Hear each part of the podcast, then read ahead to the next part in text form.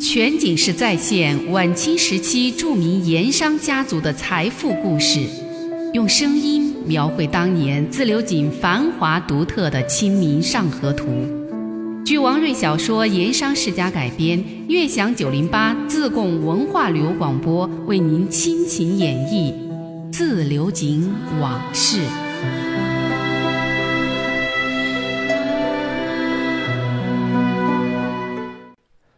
上一回说到，陆基自从把借犯进省的公文送走了之后，他就一直盼着省督署的回音。他希望年前就把王朗云等一干人犯给送走了，他好轻轻松松的过一个好年。谁知道左等右盼，盼来的却是皇上给王朗云加官进爵的圣旨。陆基当时就懵了。原来看王朗云只是一个稍大一点的苍蝇。现在，好家伙，成了大老虎了，不是他陆基能动得了的。自古《礼记》有云：“礼不下庶人，刑不上大夫。”这个“刑不上大夫”具体解释起来又有八义或者八辟之说，规定挺细的，咱们就不细说了。简单说来，就是指法律规定了有八种人犯了罪，一般司法机关管不了，无权审判。要审要判，也必须奏请皇上来裁决，或者是按老百姓的理解，官儿当到了一定的级别之后，就有不受刑的特权。像他王朗云，之前县衙公堂之上不跪拜不见礼，如今圣旨一下，赏了二品顶戴，他陆基就得马上放人，这都是这种特权的体现。陆基听官差宣读圣旨，如同是当头一棒。晴空霹雳呀！一下子他就傻了。陆基傻呆呆的不知所措，还好有老州县黎师爷提醒，这才接下了圣旨，打发了官差。又按黎师爷的安排，一方面派人去自流井王家报信，另一方面马上去卡房把王朗云释放出来，恢复其自由之身。只是陆基说道。安排李师爷带人去卡房宣读上谕，释放王朗云的时候，李师爷迟疑的对陆基说：“大人，此事恐怕还是大人出面为好。”陆基一愣，沉思不语。李师爷明白他的心思，一来是怕王朗云当面顶撞他，让他尴尬。二来是确实放不下他文人世子，他县太爷这个架子，这个尊严，这个面子。陆基觉得呀，这道坎儿他不好迈。李师爷看陆基不说话了，从大局考虑，他还是开口劝道：“大人，此次不比以往，如今是有圣谕在这里，还是大人亲自去一下为好。”有道是宰相肚里能撑船，大人与王朗云一笑泯恩仇，县境之内官商融洽，国泰民安，这是好事啊。陆基听了，又沉默了半晌，最后缓缓的、沉重的点了点头。他站立堂前，整了整官服官帽，让护房典史捧着那道省督院传来的上谕，自己在前，黎师爷刑房书班在后。在一众衙役的簇拥之下，浩浩荡荡往县狱卡房而去。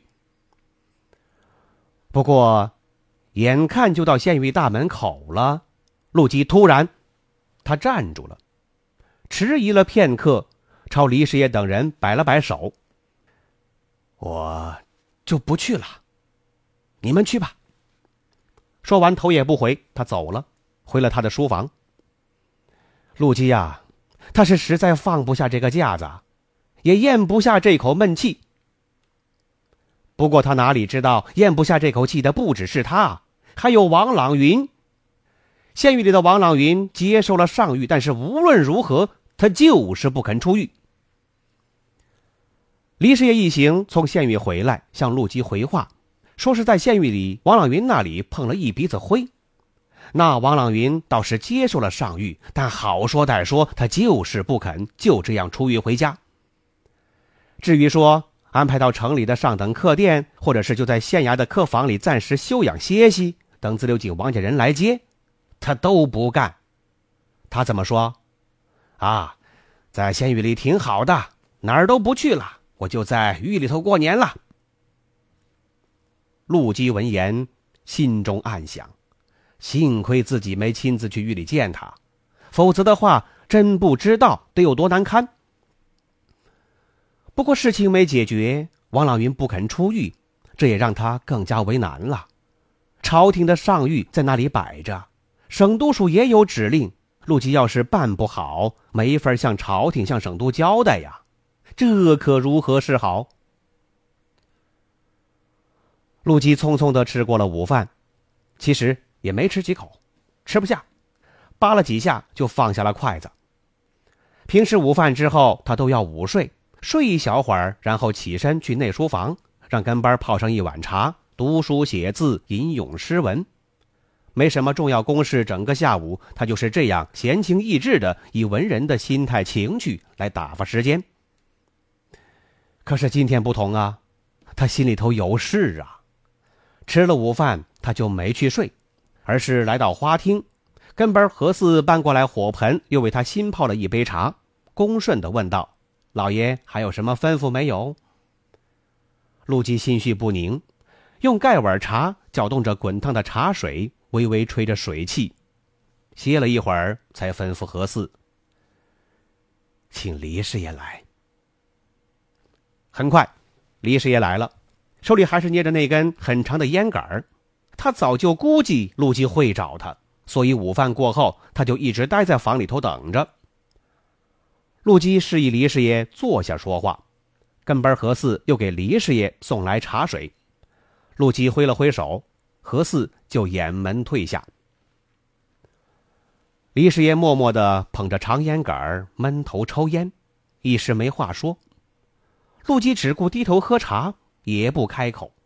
花厅里一片沉寂，只有火炭在火盆里燃烧着，不时发出噼啪的声响。同时溅起一小点火花，炭火越烧越旺了。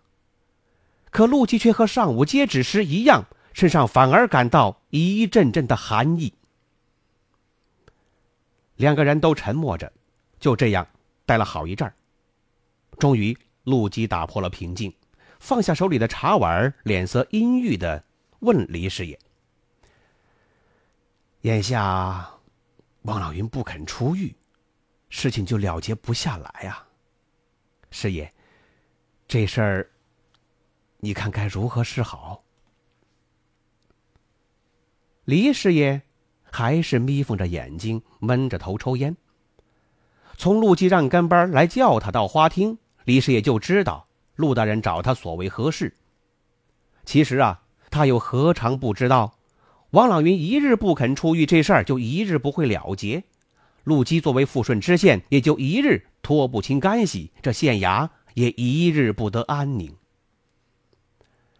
想起来也好笑，前些日子他和陆基也是千方百计、想方设法要把王朗云给送走，送出富顺县狱。不过那一次是把王朗云作为朝廷案犯给借犯进省，而现在此时。他和陆基又在为怎么把王朗云弄出县狱而焦头烂额、绞尽脑汁。当然，此时的王朗云已经是有二品顶戴的按察使了，身份那是天壤之别。李师爷终于抬起头来，而陆基正用忧郁而急切的目光望着他，指望他能给想出一个好办法。全景式再现晚清时期著名盐商家族的财富故事，用声音描绘当年自流井繁华独特的《清明上河图》。据王瑞小说《盐商世家》改编，悦享九零八自贡文化旅游广播为您倾情演绎《自流井往事》。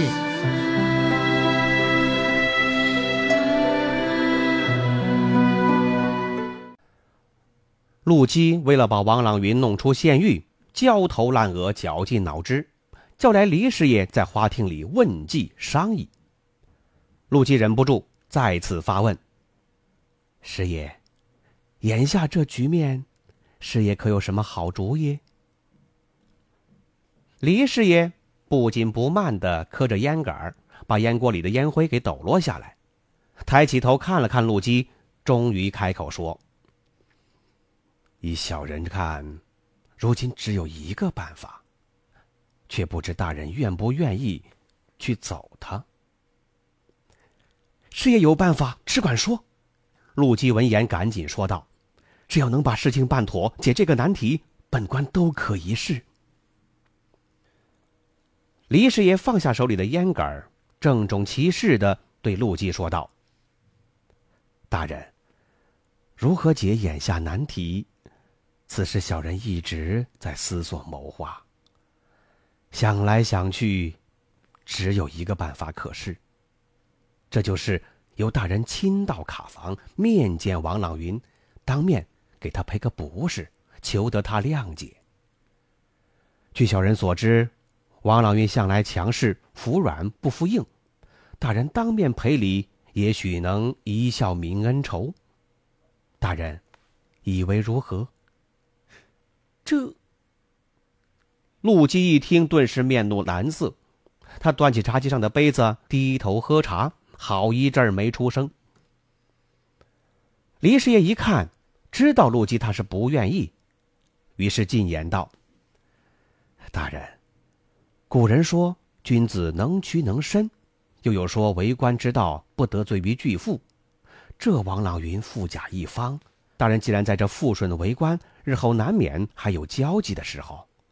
大人和他泯灭往日恩怨，重交于好，与大人日后主政，与地方官绅联谊，也是有益无害的。所以，这不是解一点个人小恩怨。而是为地方长治久安着想，为黎民百姓着想，大人此举岂不是功莫大焉？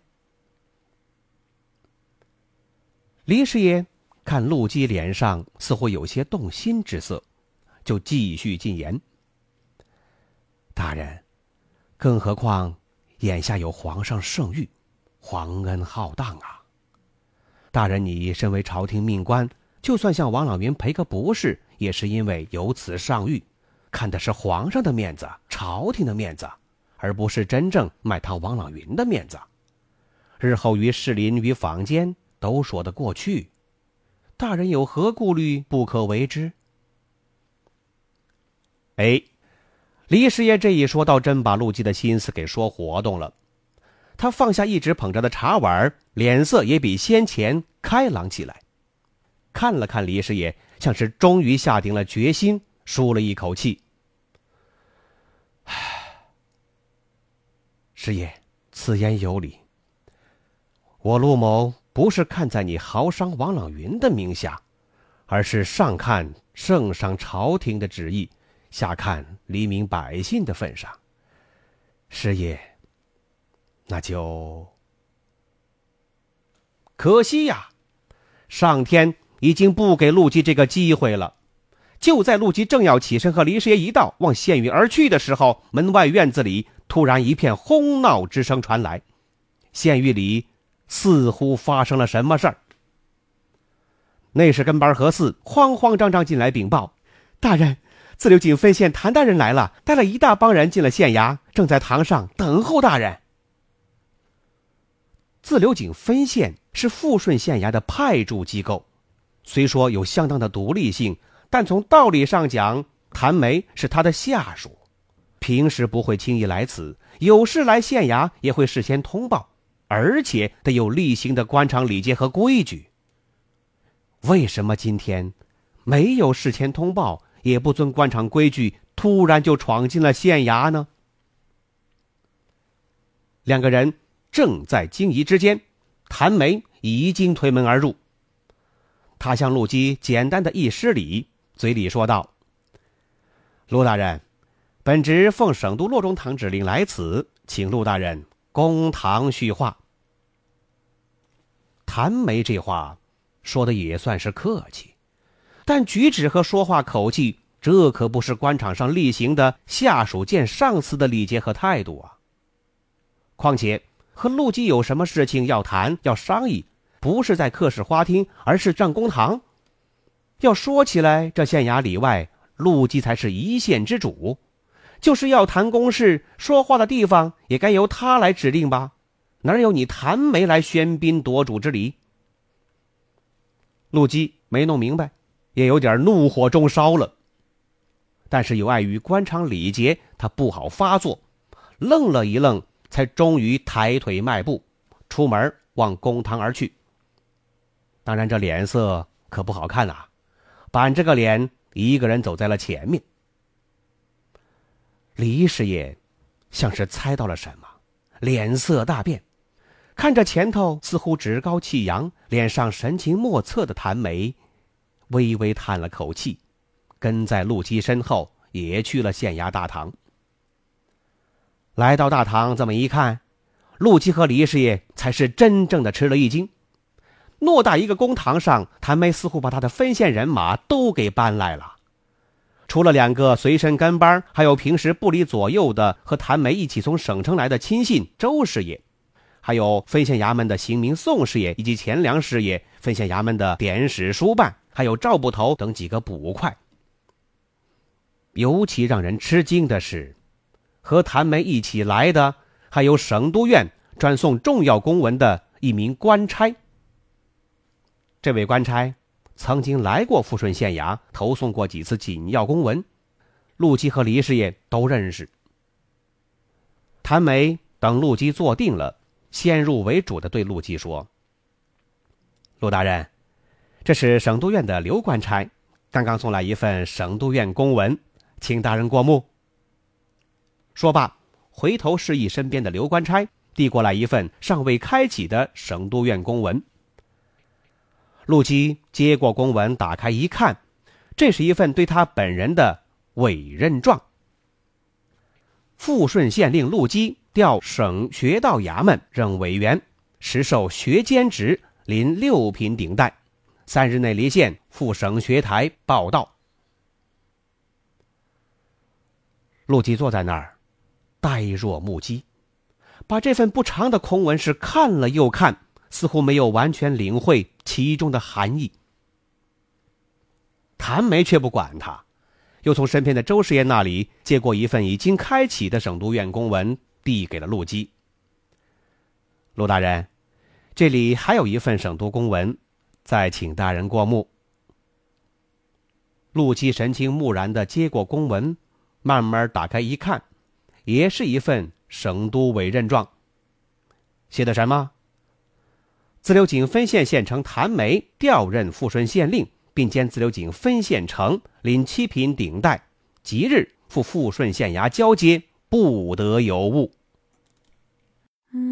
全景式再现晚清时期著名盐商家族的财富故事，用声音描绘当年自流井繁华独特的《清明上河图》。据王瑞小说《盐商世家》改编，悦享九零八自贡文化旅游广播为您倾情演绎《自流井往事》。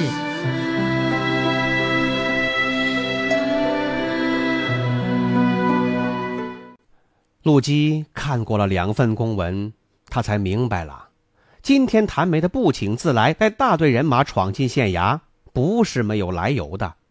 他这不仅是来接应。而且是带着自己的人来全面接管，以防意外。他也明白，如今这县衙里外，他陆基已经不再是主人了。如今的主人已经换成了谭梅。陆基把后一份公文交还给谭梅，一个人呆呆的坐在椅子上，面如死灰，一言不发。站在身后的李师爷已经猜到了发生了什么事儿。不过此时他又能说什么？他明白，从此刻开始，县衙里头已经没有他说话的资格。谭梅一看陆基这个样子，他也不客气，催促道：“陆大人，请按省督指令，及时安排，即刻交接吧。”陆基这才有些明白过来，接下来他该做些什么？朝身边的亲信跟班何四吩咐了一声。让县衙书办把官房大印给取来，又让李师爷把县衙三班六房的负责人都叫到大堂当面交接。当天，就在大堂之上，当着陆基和谭梅的面各项交接顺利完成。其实啊，谭梅真正关心的只有两件，一是县衙的官房大印，就是老百姓俗称的印把子，这是皇权的象征，也是他坐稳县太爷这个位子的根本，是权力的体现。第二就是县御卡房的王朗云。人身是否安全？现状到底如何？这是他必须向省都洛中堂以及朝廷皇上负责的。所以，县衙官印接交之后，谭梅马上派分县带来的刑名宋师爷和赵捕头，会同县衙的刑房典史、刑名师爷李歪嘴一起去县狱全面接管，尤其关注二间卡房，还特别交代。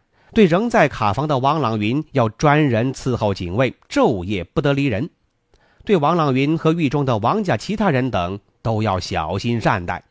在他自己另做安排之前，任何人不得妄动。